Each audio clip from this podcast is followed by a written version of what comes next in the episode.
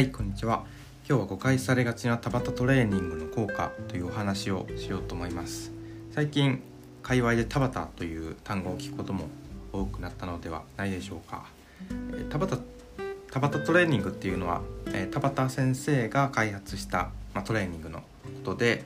えーまあ、その効果を今回はお話ししようなしようかなと思っています。田畑先生は立命館大学スポーツ健康科学部の元学部長です。で、え、その学部長の時に僕もその学部に通ってたんで、えま、生の情報をお届けできるかなと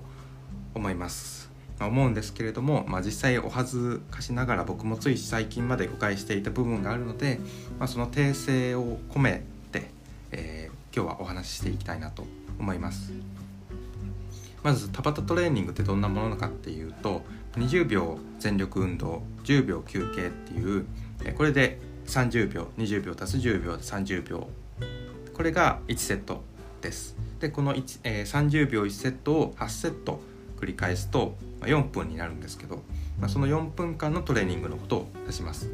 20秒全力運動を10秒休憩の、えー、30秒1セットを8回繰り返す、まあ、8セットが6から7回とされることもあるみたいですえー、これが田畑トレーニングなんですけど田畑の効果っていうのが結構誤解されがちでまず、えー、正し正しい田畑の効果を紹介すると、えー、それは最大酸素摂取量と最大酸素尺をがっつり高められることが、まあ、効果です。でよく誤解されがちなのが痩せるとか体脂肪を減少するとかアンチエイジングとかこれ僕も全然言っちゃってたことなんですけどそれその効果があるっていうことははっきりと分かってないんですね。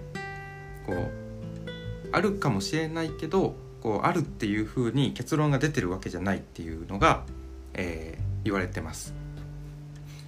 論文とか、まあ、そういう実験をしなきゃならないんですけど4分間の、えー、トレーニングでそういう痩せたっていう報告が今のところされてないというところです。え、実際僕も田畑先生の授業を受けてた時に体脂肪減少っていう言葉は確かに聞いたことないなって思ったし田畑先生は、えー、いつも言ってたのが、まあ、最大酸素摂取量と最大酸素尺を、えー、高められるというふうに言ってました、えー、最大酸素摂取量っていうのは、まあ、有酸素能力のことで最大酸素尺は無酸素能力、え、短距離とかそういうのですね、え、その、えー、有酸素と無酸素両方をがっつり高められるっていうことで、まあ、理解してもらえるといいかなと思います。田畑先生自身がこうテレビからこうダイエット関連でオファーが来た時にそれ全部断ってるらしいんですね。誤解が広まらないようにっていうことで、まあ、そういうオファーは受けないようにしてるということでした。でなんで痩せるとかアンチエイジングとかが広まってるのかなって思ったんですけどこれはま僕も同じ感じだったんですけど HIIT っていうヒットと、えー、混ざりがちだなと思います。ヒットっていうのは、えー、4分間の全力運動4セットみたいな感じのこれ16分ぐらいもうちょっと長いのもあったりするんですけど田畑トレーニングより、まあ、4倍とか5倍とか全然長いトレーニングなんですね。でそれをやるとアンチエイジングとか田畑あそう体脂肪の減少とかそういうのは報告されています。メタ分析とかで、えー、報告されていることなんですけれどもそれはこのヒットと田畑トレーニングが結構混じっちゃって田畑すると痩せるよみたいなことが言われてるのかなと思います。実際田畑トレーニングで検索するとびっくりするぐらい痩せますっていう記事が出てくるんですよね。これはわざとじゃないと思うんですけど、えヒットと混ぜちゃってるんじゃないっていうのが、え僕の感想です。はい僕も間違った説を広めないように気をつけようと思います。おさらいする田畑の効果は最大酸素摂取量と最大酸素尺を高める。有酸素と無酸素を両方高められる運動だよというところです。